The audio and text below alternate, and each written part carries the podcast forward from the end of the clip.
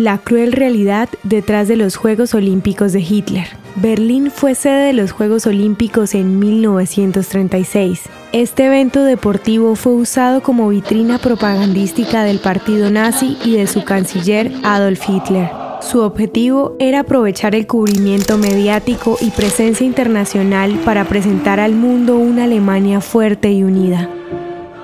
Durante aquellos días el régimen ocultó las actividades antijudías que había iniciado desde que llegó al poder en 1933. Se retiraron los carteles antisemitas y los periódicos moderaron su discurso. Sin embargo, no pudieron ocultar las exclusiones de los atletas judíos de las competencias. Tan solo Elena Mayer, una atleta de origen judío, compitió como esgrimista por Alemania. La prensa y los turistas disfrutaron por dos semanas de una Alemania pacífica y tolerante, sin saber que tan solo unos días antes 800 gitanos romaníes habían sido arrestados. William Schieder, periodista y corresponsal de guerra, fue una de las pocas voces que advirtieron al mundo sobre la marcada conducta racista y violenta del régimen militar nazi. A pesar de los indicios excluyentes, 49 delegaciones de todo el mundo aceptaron participar en estas Olimpiadas. Tres años más tarde, esta Alemania aparentemente pacífica y tolerante inició la Segunda Guerra Mundial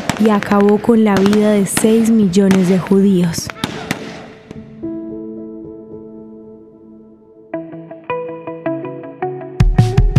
La historia de hoy merece ser compartida. Piensa en un amigo y envíasela. Contamos contigo para que cada día esta comunidad crezca más.